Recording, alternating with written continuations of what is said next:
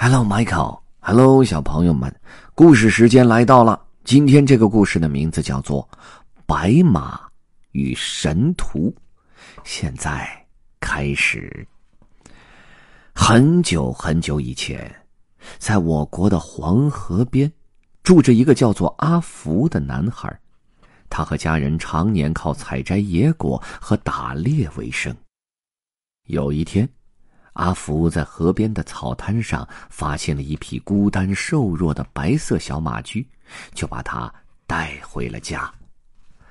尽管家中的食物也并不充足，但阿福总会省下一些给小马驹。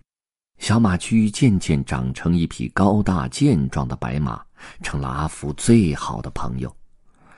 每当在田野里寻找食物时，阿福都会发现白马很爱吃一种植物的穗。他十分好奇，就采摘了一些带回家。阿福的妈妈把穗壳去掉，用水煮成了粥。全家人都觉得粥的味道很好，就给这种植物起名叫做粟。阿福在心中默默的想：要是能自己耕种粟米，等到收获的时候，我们就再也不用为食物而发愁了。可是阿福和家人都不会种田，他们播下的种子不是不发芽，就是被冻死，收获的粟米还不够全家人吃一顿饭的。阿福为此非常苦恼。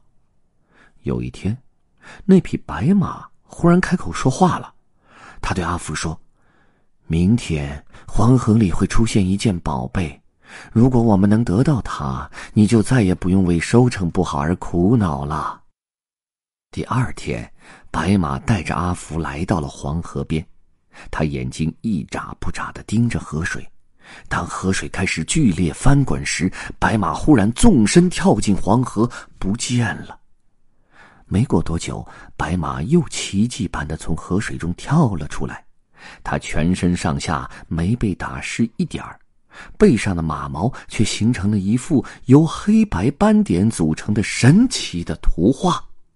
这幅神奇的图画就是白马所说的宝贝，可惜阿福一点也看不懂。这幅神图里藏着季节变化的规律。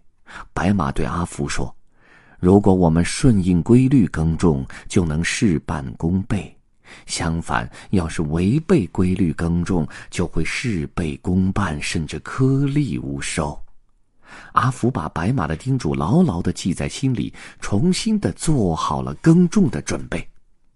当春雷阵阵、万物苏醒时，白马告诉阿福：“翻耕田地的时候到了。”当春雨纷纷、草木泛青时，白马告诉阿福：“播种的时候到了。”而当暑热降临、蟋蟀争鸣时，白马告诉阿福。灌溉的时候到了，当蝉声消退、大雁南飞时，白马告诉阿福：“收割的时候到了。”当冬雪遍野、草木凋谢时，白马告诉阿福：“让土地休养生息的时候到了。”这一年，阿福耕种的粟米获得了大丰收，全家人过上了丰衣足食的好日子。阿福把自己学到的耕种知识毫无保留的教给了乡亲们，乡亲们一传十，十传百，从此也掌握了顺应季节变化来耕种的规律。后来呢，智慧的人们根据季节变化的规律，总结出了二十四节气，还给每个节气都起了合适的名称，像立春、雨水、惊蛰、春分、清明、谷雨、立夏。小满、芒种、夏至、小暑、大暑、立秋、处暑、白露、秋分、寒露、霜降、立冬、小雪、大雪、冬至、小寒、大寒。再来一遍：立春、雨水、惊蛰、春分、清明、谷雨、立夏、小满、芒种、夏至、小暑、大暑、立秋、处暑、白露、秋分、寒露、霜降、立冬、小雪、大雪、冬至、小寒、大寒。哈哈！直到今天，二十四节气的知识还在指导着我们的生活。好了，今天的故事就到这儿了，The end，bye。